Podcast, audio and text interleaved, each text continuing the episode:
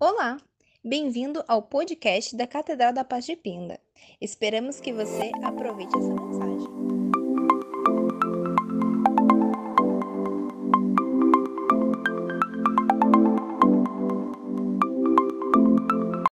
Aleluia, Jesus. Obrigado, Jesus. Obrigado, Jesus, por estarmos aqui, Senhor, na tua presença. Eu peço, Senhor, a tua presença, Senhor Deus, em cada lar agora, Senhor Jesus. A tua presença, Senhor, seja real, Senhor Deus, no meio daqueles que buscam a tua face, Senhor Jesus. Que esperam, Senhor, em ti, ó Pai.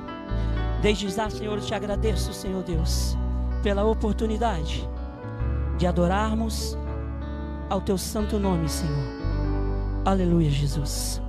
Glória a Deus. Aleluia, Jesus.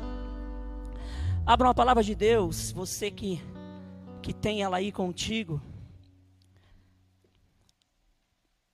A palavra de Deus no livro de Marcos, capítulo 2. Aleluia, Jesus. Que esta palavra hoje possa chegar aí no teu lar. Que ela possa entrar no seu coração. Que ela possa dar fruto para a sua vida e daqueles que andam com você. Glória a Deus. É uma história bem conhecida. De repente você já ouviu várias vezes esta palavra. Mas eu aprendo que a palavra de Deus, ela não volta vazia. A palavra de Deus, ela se renova a todos os dias. Ou seja, todo dia ela vai entrar diferente no seu coração, ela vai fazer diferença na sua vida, se você permitir que ela entre pelo seu ouvido e caia direto no seu coração.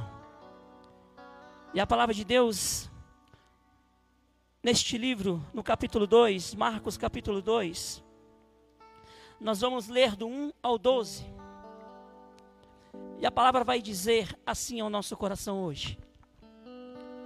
Alguns dias depois, Jesus entrou outra vez em Cafarnaum e souberam que ele estava em casa. Eu vou repetir de novo. E souberam que ele estava em casa. No versículo 2 continua dizendo: Muitas pessoas reuniram-se ali, a ponto de não haver lugar nem mesmo diante da porta. E ele lhes anunciava a palavra. Anunciava a palavra. Então chegaram alguns homens, trazendo-lhe um paralítico, carregado por quatro deles. No versículo 4: Impedidos de aproximar-se dele por causa da multidão, removeram a parte da cobertura da casa. Eu vou repetir de novo. Removeram a parte da cobertura da casa, abrindo passagem pelo teto, acima do lugar em que Jesus estava. Então baixaram a maca em que o paralítico estava deitado. No versículo 5: Vendo-lhe a fé, Jesus disse ao paralítico: Filho, os teus pecados estão perdoados. Estavam sentados ali alguns escribas que pensavam no coração: por que este homem fala dessa maneira? Ele está blasfemando. Quem pode perdoar? Eu vou ler de novo. Quem pode perdoar pecados, senão um só, que é Deus? No versículo 8. Mas Jesus logo percebeu em seu espírito que eles pensavam assim no íntimo e perguntou, perguntou-lhes: Por que pensais desse modo no coração? O que é mais fácil dizer ao paralítico: Os teus pecados estão perdoados? Ou levanta-te, toma a tua maca e anda. Versículo 10: Mas para que saibais que o filho do homem tem autoridade para perdoar pecados na terra, disse ao paralítico. Versículo 11: Eu te digo, levanta-te, toma a tua maca e vai para casa. No versículo 12: Então ele se levantou e, pegando logo a maca, saiu à vista de todos, de modo que todos ficaram maravilhados e glorificaram. Vou ler de novo. Ficaram maravilhados e glorificavam a Deus, dizendo: Nunca vimos coisa igual. Aleluia. Senhor, estamos aqui, Pai, diante de Ti agora, Senhor. Que esta palavra, Senhor Deus, venha de encontro ao nosso coração para que nós possamos ser alimentados aqui hoje, Senhor. Porque não só de pão vive o homem, mas da palavra que sai de ti, Senhor. E eu aqui, Senhor Deus, sou um servo humilde, Senhor Deus, em tuas mãos. E me declaro, Senhor Deus, à sua disposição para falar à sua igreja o que precisa ser falado. Desde já, Senhor, agradeço a oportunidade. Assim seja em nome de Jesus. Aleluia, glória a Deus. Esta palavra de hoje, ela veio ao meu, ao meu coração ela veio de encontro ao meu coração. E eu quero compartilhar com a amada igreja. Se eu pudesse colocar um tema hoje nessa mensagem, seria Jesus, o morador eterno. Repita comigo: Jesus, o morador eterno. Glória a Deus. Que o Senhor possa ter ouvido isso, porque não foi da minha boca, mas da sua que saiu. Que Jesus é o morador eterno desta casa.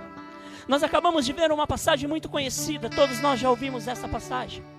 Mas hoje aqui, eu quero trazer à amada igreja seis, seis indícios que Jesus habita em sua casa.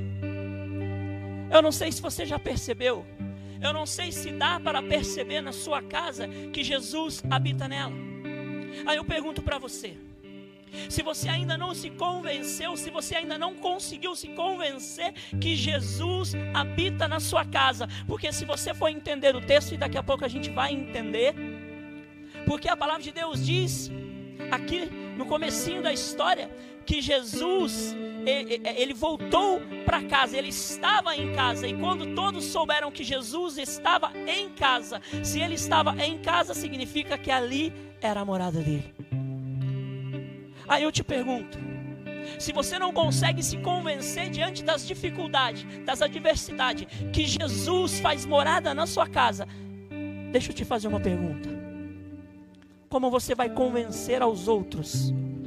que você acredita, que você serve, que você anda de mãos dadas com esse Jesus. Se nem você se consegue se convencer que Jesus faz morada na sua casa,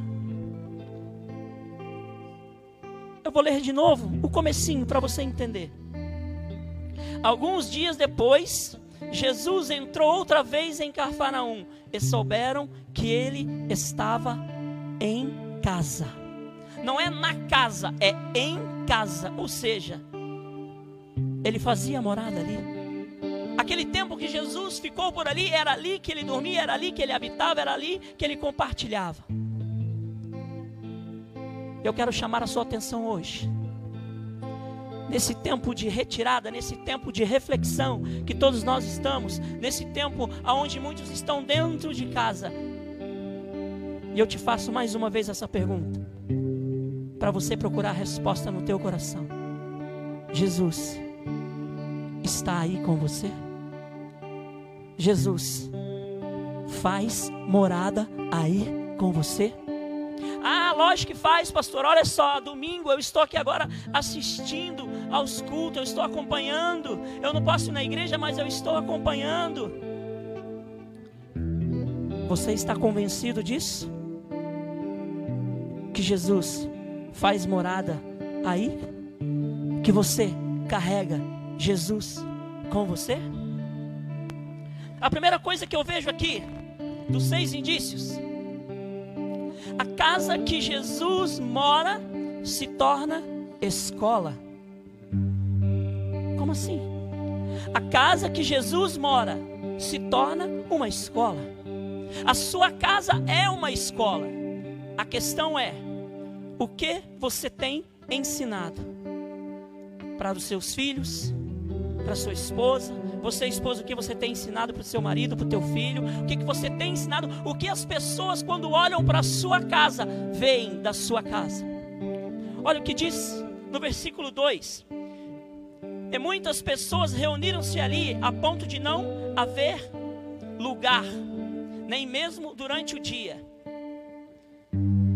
Diante, nem mesmo diante da porta, e ele lhe anunciava a palavra. Jesus estava na casa dele anunciando a palavra, ensinando a palavra. Portanto, a sua, a sua casa é uma escola. A questão é: o que você está ensinando? Jesus estava ensinando a palavra para aquele povo, Jesus estava ensinando como se comportar, enfim, você sabe da história. A pergunta que me faço hoje, eu creio que é a mesma que você vai se fazer aí na tua casa. O que você tem ensinado para as pessoas? O que você tem demonstrado às pessoas que compartilham o tempo com você? Ah, pastor, eu tenho falado muito da palavra de Deus, eu tenho tido horas, minutos, não sei o que tempo que você tem com Deus, que tempo que você tem com a tua palavra. Queridos, nós estamos vivendo um momento de adaptação muito grande. Eu confesso, amada igreja, que eu estou tendo que me adaptar a muitas coisas. Você dizer que você anuncia a palavra, que você prega a palavra, você ensina a palavra como Jesus. Acabamos de ver aqui que ele estava na casa dele ensinando a palavra. Às vezes você está dizendo, eu estou ensinando a palavra, sim, de repente você está ensinando. Você está vendo hoje muita, muitas, muitas, várias, várias lives por aí, sim ou não? De todo quanto é tipo, de tudo, de todo jeito, pessoas famosas, pessoas não famosas, pessoas estão fazendo de todos os jeitos para tentar fazer com que aquilo continue, que a vida continue na rotina normal. Mas deixa eu te perguntar uma coisa. Quando eu falo anunciar, quando eu falo o que você tem ensinado na sua casa, não é de repente o que você fala. Muitas das vezes pensa que, que ensinamento é só com palavras, você está ensinando só com palavras. O que, que você está passando, o que, que você está demonstrando, qual é o tipo de ensinamento que você está conduzindo, que você está multiplicando. Muitas das vezes, às vezes pensamos que que só o que você fala que é o que comunica. Não. O que você veste comunica. O que você faz comunica. O seu comportamento, ele é um sistema de comunicação para aqueles que estão te vendo. Deixa eu fazer uma pergunta para você. O que você tem postado nas redes sociais, querida? O que você tem colocado lá reflete, condiz com o que você faz, condiz com quando você fala, enche a boca para falar. Eu sou crente porque eu carrego a Bíblia. Eu sou crente porque quando a minha igreja, o meu pastor está lá fazendo o culto, eu estou sentado diante da tela vendo, ei, o que você posta nas redes sociais condiz com o que você fala ou você está quebrando princípios, ou você está fazendo uma propaganda enganosa da sua pessoa. Eu não sei se você vai me entender. Você pode, você pode enganar todo mundo, mas aquele lá em cima, ninguém engana. Se a sua casa é morada, se a sua casa Jesus habita, o que você tem ensinado agrada a Ele? Sim ou não? O que você tem feito agrada a Ele? Sim ou não? Eu não sei o que você anda fazendo, mas deixa eu te dizer uma coisa para você.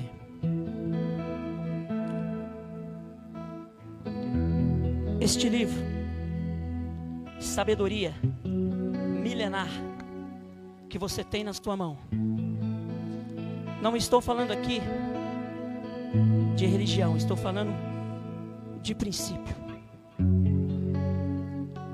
O que você tem feito, o que você tem ensinado, condiz com aquilo que você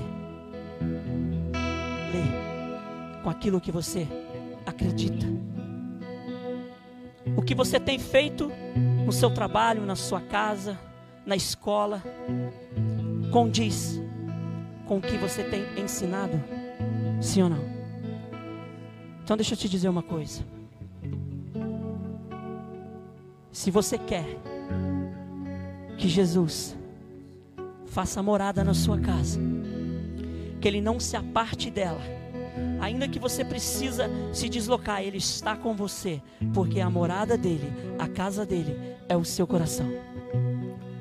O que você tem ensinado, o que você tem demonstrado para as pessoas a respeito do Jesus que você carrega. O que você tem feito determina o ensinamento que você está colocando em prática. Jesus ensinava a palavra e nós o que estamos ensinando. Jesus ensinava, mesmo aqueles que não queriam saber, que estavam ali só para fazer contenda e confrontar. Jesus ensinava. Primeiro indício de que Jesus está na sua casa. A sua casa é uma escola e você ensina aquilo que é correto aos olhos de Deus. O ensinamento, a exortação, querido, ela não vem para te destruir, ela vem para te fazer entender e te fazer pessoa melhor. O que você tem ensinado é o que determina se Jesus está ou não na sua casa. O segundo ponto, o segundo indício de que Jesus realmente habita na sua casa é a determinação. Por que determinação? Porque a dificuldade ela vem para todo mundo, querido. A palavra de Deus, existe uma parábola onde Jesus fala que, que, que a chuva e o dia mal vem para tanto para aquele que tem a casa firmada na rocha, quanto aquele firmado a casa na areia. Ou seja, a dificuldade ela vem para todo mundo. A questão é qual é a sua determinação, o que você está disposto a passar com Jesus, o que você está disposto a encarar, a fazer para que Jesus não se retire da sua casa, para que Jesus habite na sua casa. Se Jesus estivesse batendo na sua casa hoje, para entrar hoje, o que você faria? Você ficaria preocupado no que, que ele vai ver, na onde ele vai ficar, ou você simplesmente abriria a porta e falaria: Senhor, pode entrar, faça a morada aqui. Jesus ele está a porta batendo para entrar. Então, meu querido, deixa eu te dizer uma coisa. A mensagem está se iniciando agora. O primeiro princípio você já entendeu que a sua casa é uma escola, ou seja, ou você ensina o que é bom, ou você ensina o que não presta, ou você absorve o que é bom e deleta o que não presta, ou você vai fazer da sua casa um verdadeiro arsenal, o inferno na terra. O segundo ponto, a determinação. No versículo 2 vai dizer assim: No versículo 4, perdão, vai dizer assim: Impedidos de aproximar-se dele por causa da multidão, removeram parte da cobertura da casa, abrindo passagem pelo teto acima do lugar em que Jesus estava. Então baixaram a maca em que o paralítico estava deitado. Escute isso. Olha só a dificuldade que estava para ter acesso à casa onde Jesus estava. Olha só a dificuldade que eles teriam que enfrentar para fazer com que aquela, aquele amigo dele fosse colocado na presença de Jesus. A palavra de Deus vai dizer que eles não conseguiram entrar pela porta, eles entraram pelo telhado. Agora deixa eu te fazer uma pergunta para você. Eu não sei como eram as casas naquela época, querido. Eu não estou aqui tentando imaginar aquela época, estou aqui tentando imaginar as dificuldades nossas do dia, porque este livro é uma referência, e se você conseguir colocar ele na sua vida, você vai entender alguns princípios.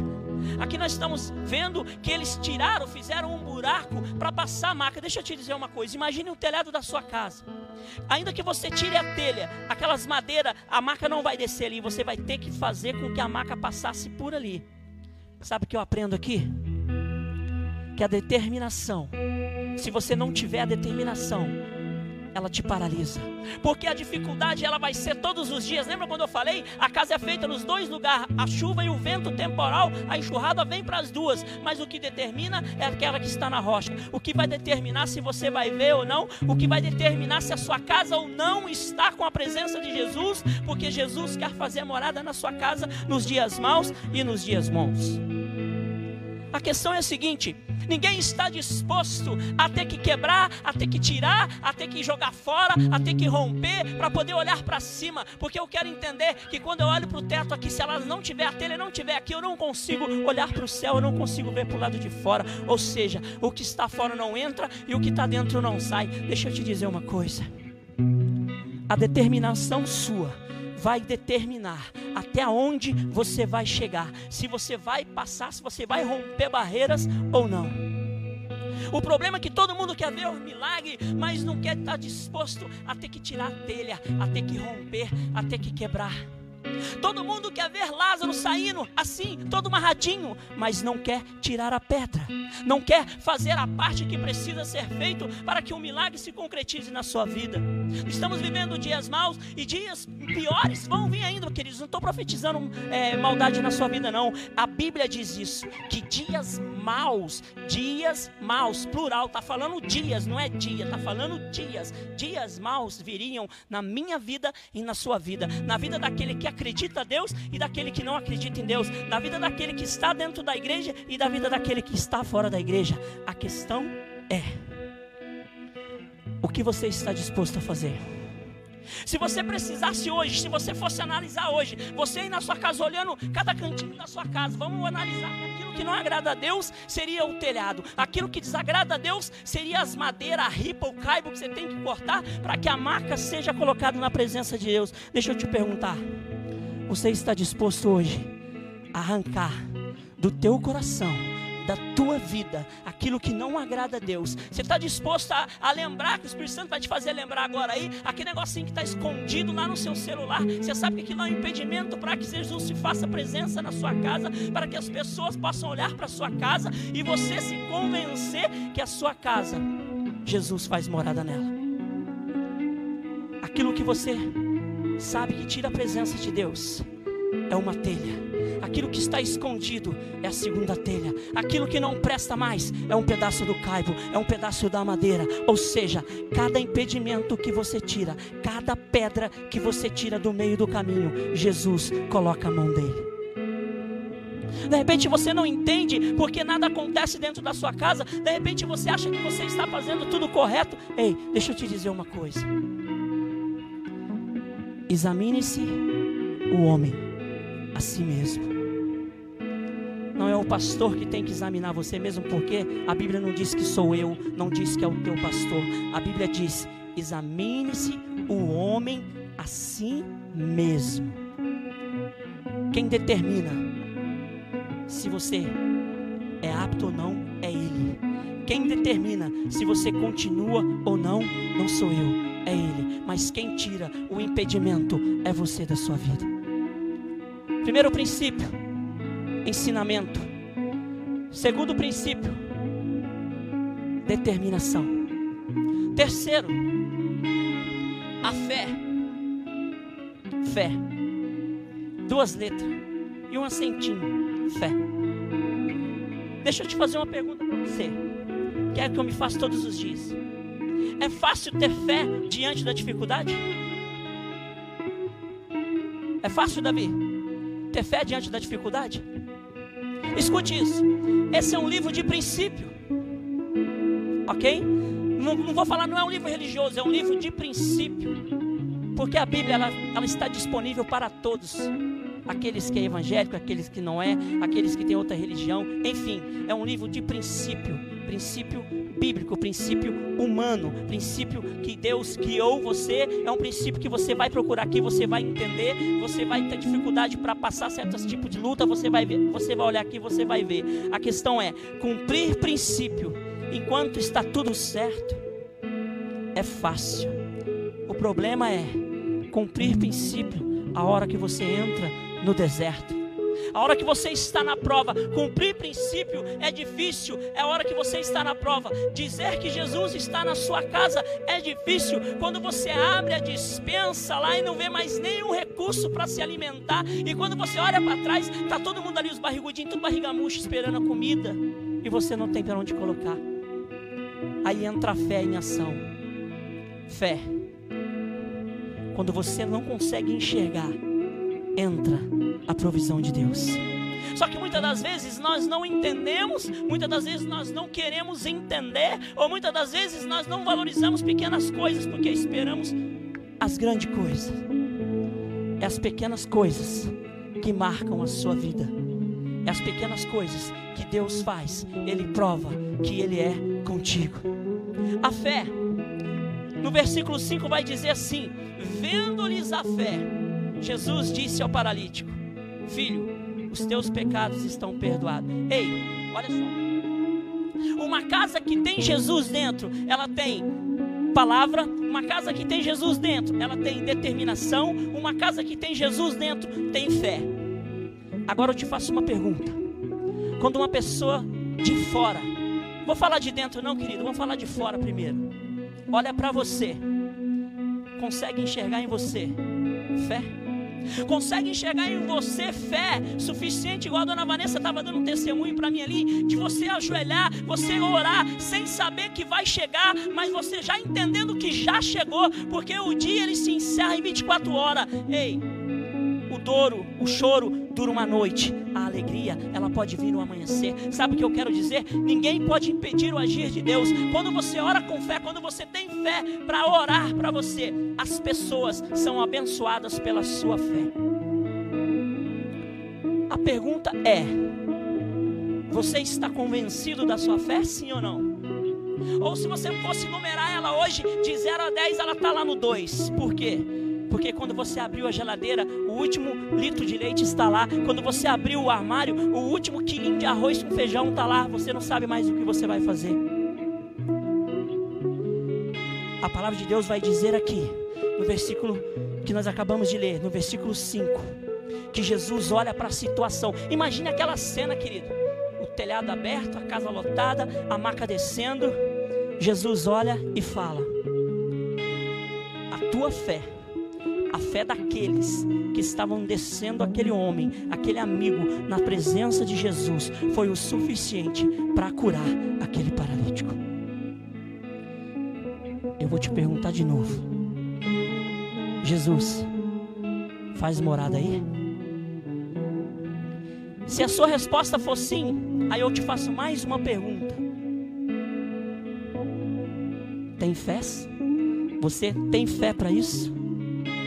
Você acredita que quando você dobra o seu joelho, pessoas são abençoadas, ainda que a bênção precisa ser na sua casa, você tem fé suficiente para entender que Jesus, ele vai agir na prioridade, ele vai agir quando ele souber que é a sua vez, ele vai estender a mão para você, mas você tem fé o suficiente para buscar pelo teu vizinho, para buscar pelo teu filho, pelo teu esposo, para buscar pelos teus parentes, para buscar pelo Brasil, para buscar pela vida daquele que está necessitando, porque nós, ei, nós estamos vendo aí cada história, ouvindo cada história, tem todos, todo mundo tem dificuldade, todos estão passando por dificuldade. Eu fico imaginando, isso é coisa minha. Eu fico imaginando como que Deus fica na situação dessa. Como que ele deve fazer? Será que ele tem um banco de dados, Mateus, que ele vê quem está precisando mais? Ou simplesmente ele fecha o olho e fala assim: agora é esse, agora é esse, agora é esse, agora é esse, agora é esse. Hã? Onde está a tua fé? Para entender que dias maus viriam na sua vida. Onde está a tua fé? Para entender que este livro diz que ele daria a ordem aos anjos dele a teu favor. Aonde está a tua fé? Para buscar por aqueles que necessitam, por aqueles que precisam. Aonde está a sua fé? O problema é que a fé a gente não consegue enxergar sim ou não. O problema é que fé é complicado porque você tem que entender que vai acontecer, mas você não tem perspectiva nenhuma, você não consegue enxergar aos olhos naturais. o que vai acontecer.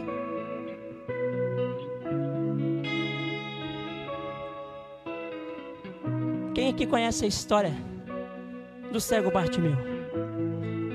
Ah, o que tem a ver a história do cego Bartimeu? Eu vou explicar para você. Ele estava sentado à beira da cidade. A palavra vai dizer, nesse mesmo livro, que Jesus entra com seus discípulos na cidade vai dizer que quando ele está saindo com seus discípulos, a multidão seguindo ele, vai dizer na palavra de Deus que o barulho, que o alvoroço era muito grande. E a Bíblia vai dizer que tinha um ceguinho sentado ali. Eu vou mostrar para você. Não vou sentar não, porque lá era cego, né? Era a limitação dele. Lá não estava dizendo que ele tinha problema na emenda, que ele era obeso. Então eu não vou sentar, se eu sentar eu não vou conseguir levantar mais, tem que chamar ajuda. Então vou ficar de joelho. Mas a palavra de Deus vai dizer que ele estava sentado na, na, na cidade, na entrada da cidade, quando é, Jesus estava saindo da cidade. O alvoroço. Eu fico imaginando aquele cego, cego, cego. Escute, ele não enxerga, ele é cego. Nós estamos falando de fé, coisa que você não enxerga, mas você tem que ter. Bartimeu era cego, ele não enxergava. Então a palavra vai, vai dizer que, que houve um alvoroço. Eu fico imaginando a conversa que ele estava ouvindo. Olha Jesus, nossa, você viu o que ele fez? Ele curou, ele fez isso. Olha, Jesus está vindo, Jesus está passando. A palavra de Deus vai dizer que ele ouviu o alvoroço. Ouviu. Deixa eu te dizer uma coisa.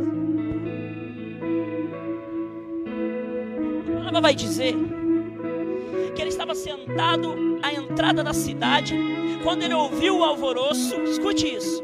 Ele ouviu porque ele não enxergava, querido. Ele era cego, então ele não tinha como ver que Jesus estava fazendo é, paralítico andar, que Jesus estava curando um homem descendo por telhado. Ele não podia ver nada disso. Ele não enxergava. Então ele estava lá sentado. A palavra de Deus vai dizer que ele ouviu. Aí as pessoas estavam ao lado dele. Ele ouviu, ele gritou: Filho de Davi, tem misericórdia de mim. Você já conhece a história? A palavra de Deus vai dizer que eles repreenderam ele, é ceguinho, eu, eu fico imaginando, ó oh, cegueta, ó oh, fica quieto, não fica quietinho, que eu quero ouvir o que eles estão falando. A palavra vai dizer que quando eles repreenderam ele, a palavra vai dizer que ele gritou ainda mais. Casa que tem Jesus morando, a circunstância não impede você de adorar, de gritar, de bendizer o nome dele. Casa que tem Jesus morando, consegue enxergar no fundo do túnel, ainda que seja um pequeno vagalume, mas esse vagalume é Jesus te dando a direção. A palavra vai dizer que ele grita ainda mais e Jesus para.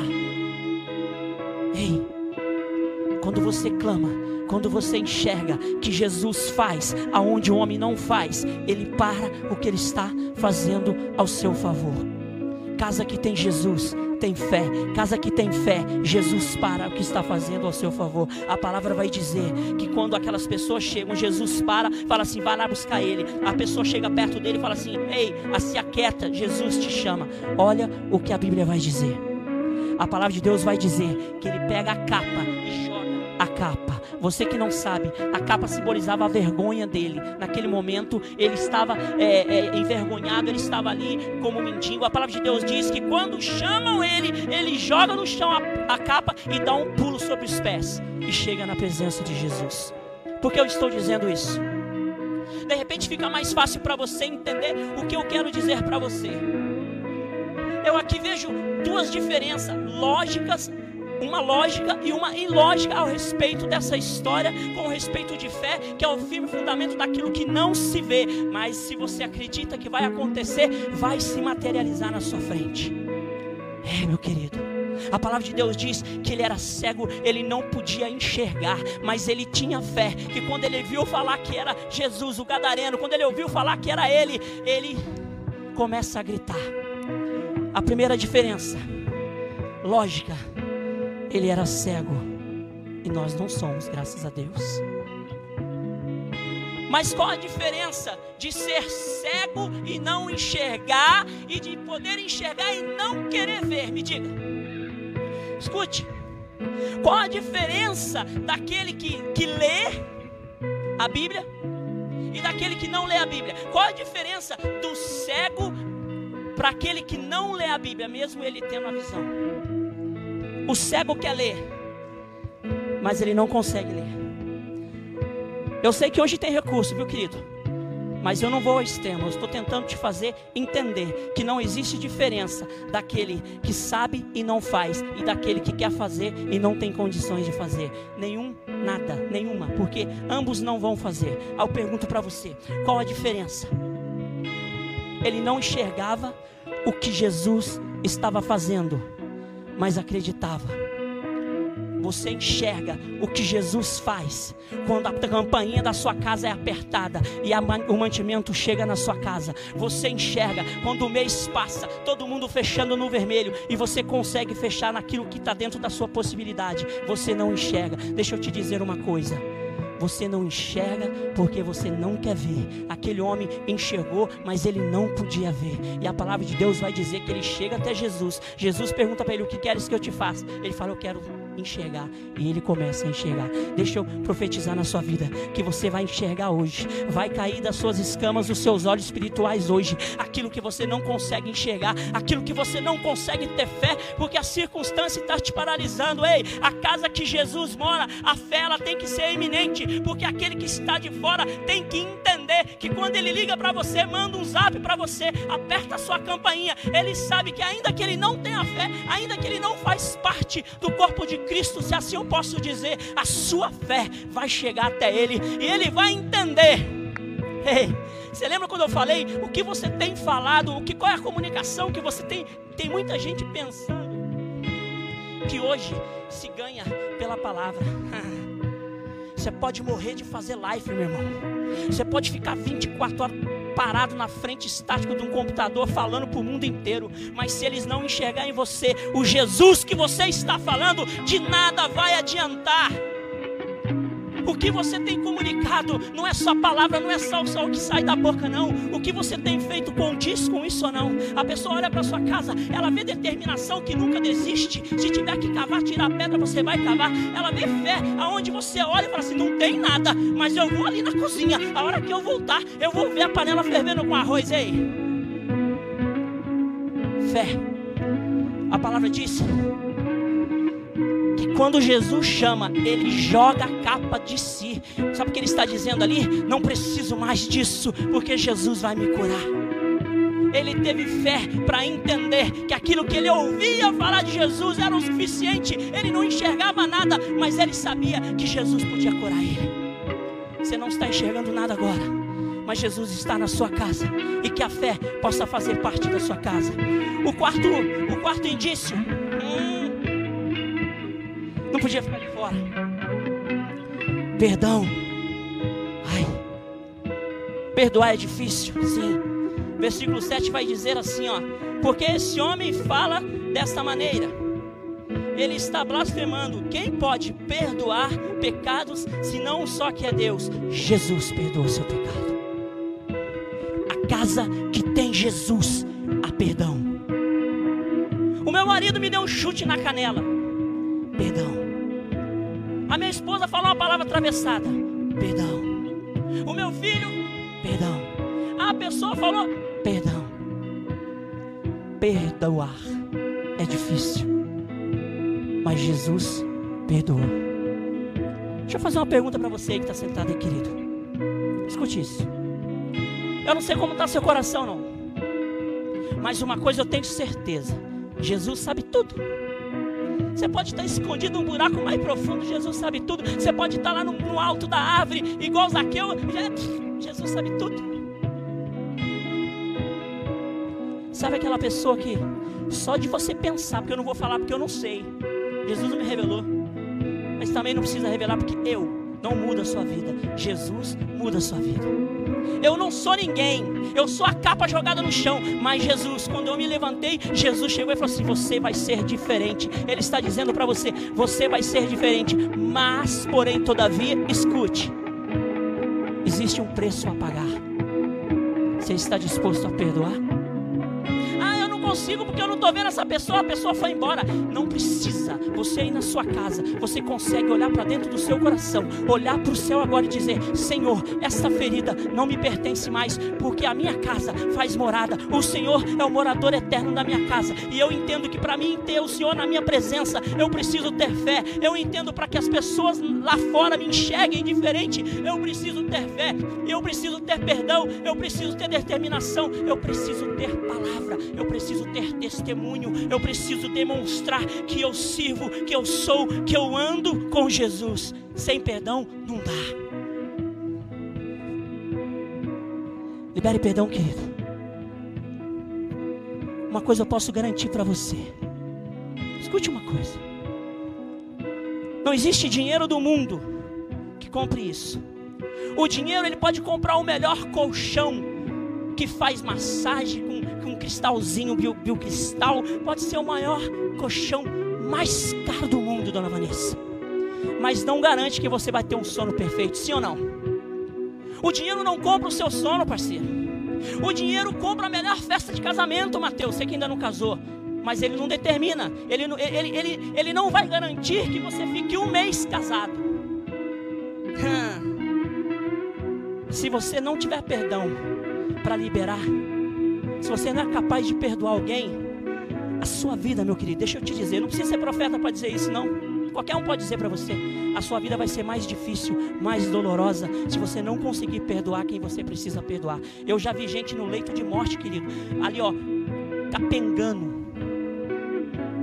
o orgulho, sendo seguro ali para ter que liberar perdão. Deixa eu perguntar para você: você está no sofá, está na marca.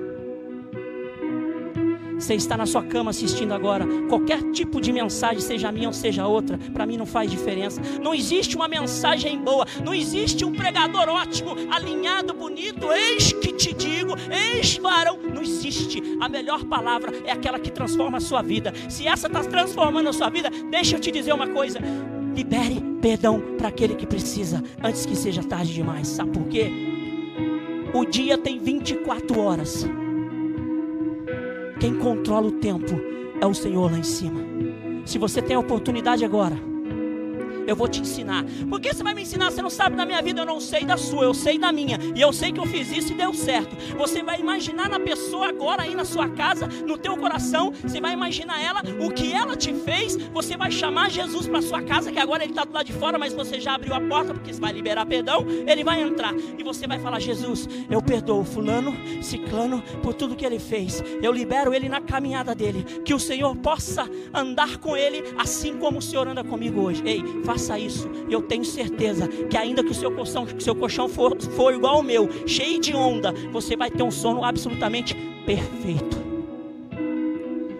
A única coisa que garante o seu sono, se você está em paz ou não consigo mesmo. Quinto, milagre. Ah, sem milagre. Olha só, no versículo 11. Eu te digo: levanta-te, toma tua maca e vai para casa.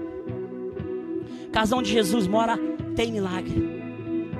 Aí eu pergunto para você: você acha que na sua casa não tem milagre? Sabe por que de repente você acha que não? Porque graças a Deus aí está todo mundo sadio, todo mundo perfeito, não tem ninguém com coronavírus, não tem ninguém sem perna. Ainda que tenha, meu querido, deixa eu te dizer uma coisa: esse Jesus, ele tem poder para curar você. Esse Jesus tem poder para mudar o seu cativeiro. A questão é a seguinte: você tem fé o suficiente para acreditar que Ele pode fazer a diferença na sua vida? Se você tiver, você pode ter certeza que o milagre Ele vai fazer. Só que tem um porém, queridão, um probleminha pequenininho. Existe um preço a ser pago. Qual é o preço? Índice número 2: determinação. Você está disposto a arrancar pedra? Rola. E Lázaro sai. Igual uma múmia toda enrolada. Jesus estava de fora e disse: arranque a pedra. Lázaro saiu. Você está disposto a romper o buraco do telhado? Para que tudo da sua vida que não preste seja tirado, para que Jesus olhe para você e fale: agora sim, eu vou mandar. porque Ele dará ordem aos seus anjos, ao meu e ao teu favor. Último e o mais maravilhoso de todos. Gratidão.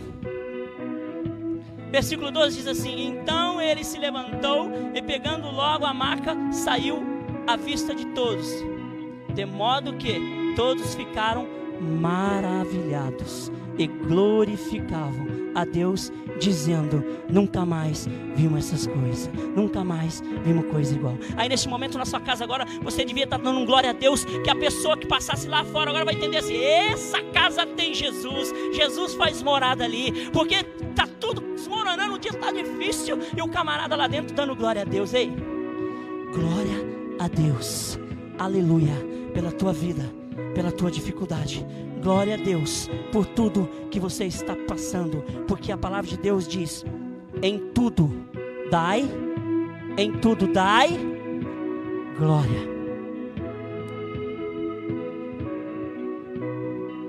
Jesus, depois dessa, Jesus está onde? Na sua casa, esperando o telhado ser destelhado para entrar? Ou ele está lá dentro, olhando para aquilo que vai descer? De que lado Jesus está na sua casa? Mas eu tenho uma notícia boa para te dar. Você que faz parte desses cinco indícios aqui, eu agradeço a Deus pela sua vida. Mas e aquele que não está, pastor? Deixa eu te dizer uma coisa. Jesus está disponível para mim e para você. Quer ver uma outra história interessante? Mas se tiver determinação, vai. Só que eu vejo uma história ali de uma pessoa que não tinha uma deficiência física aparente, mas ela tinha uma coisa ali no, psicológico dela, no emocional dela, porque ela fazia muito tempo que estava assim, passando por uma, por uma enfermidade, mas essa enfermidade dela, ela poderia esconder, assim eu creio, que é a mulher do fluxo de sangue. Quem conhece essa história? A palavra vai dizer que a mulher, ela viu Jesus, aquela multidão, mas a palavra vai dizer, Mateus, que tinha muita gente em volta dele. Tinha muita gente em volta dele. Aquela mulher tinha um, um, paradigma para ser quebrado porque ela era considerada imunda. As pessoas que estavam ali jamais iam deixá-la passar, sim ou não? Você acha que ia, Daiane? Não ia, certo? Porque ela é considerada imunda. Mas a minha Bíblia, a sua Bíblia vai dizer que ela consegue passar no meio da multidão. Ela consegue vencer os obstáculos. Ela consegue ter a determinação que ela sabia que se ela tocasse no manto de Jesus, ela seria curada. Sabe o que eu quero dizer para você? Jesus não está preocupado se você tem os seis itens ou não. Jesus só está querendo saber de você agora. E aqui eu chamo meu amigo Kaique e o, e o garotinho do louvor aqui para poder ajudar o Mateus aqui, porque aqui eu encerro. Como que eu vou encerrar? A minha parte vai terminar com uma oração por você. Enquanto o louvor vai sendo entoado aqui, eu vou orar para você. Vou orar por você. Mas qual vai ser a minha oração? Para que você possa hoje ter entendido que se faltar um desses itens para você, você não pode dizer que a sua casa está com Jesus lá dentro. Por quê? Porque aonde Jesus está, existe transformação. Ah, então você está me dizendo que eu não posso brigar com a minha esposa, que eu não posso brigar com meu filho? Está dizendo aqui que ainda que você se ire, não deixe a noite terminar. Amém? Ainda que você tenha suas desavenças. Como eu disse, a exortação ela gera um certo desconforto para quem está sendo exortado. Mas se você está sendo exortado, hoje eu conversava com meu garoto ali, eu falava para ele que eu não tive certas coisas que hoje ele está tendo, mas a gente consegue entender e enxergar que aquilo que a gente quer que os filhos valorizem, de repente você está passando pela mesma coisa que eu, ele está aqui, ele está ouvindo o que eu estou dizendo, de repente você quer que os filhos valorizem aquilo que você não teve, você quer que ele valorize, e você se revolta com isso. Aí você tem que se tomar, tem que tomar uma postura. Aí mesmo que você tenha que corrigir, porque a palavra de Deus diz que se você corrige, é porque você ama. Aquele que muito é corrigido é porque muito é amado, querido. Então deixa eu te dizer uma coisa, não deixa a ira entrar no seu coração não. Quando você for exortado por aquele que te ama, por aquele que você tem uma hierarquia, ele faz parte da sua hierarquia, ali você entende que ele tem uma autoridade sobre a sua vida. Não deixe isso entrar no seu coração como uma maldição, não deixe isso entrar no seu coração como uma reparação para que você possa entrar no seu caminho. Só para encerrar, eu estava lendo um livro e o cara pergunta para o senhor que está na maca, dizendo para ele: se o senhor pudesse voltar lá com seus 20 anos de idade, o que que o senhor faria? A resposta dele foi a seguinte: Eu queria voltar com 20 anos de idade, mas eu queria levar o que eu tenho na mente comigo lá atrás.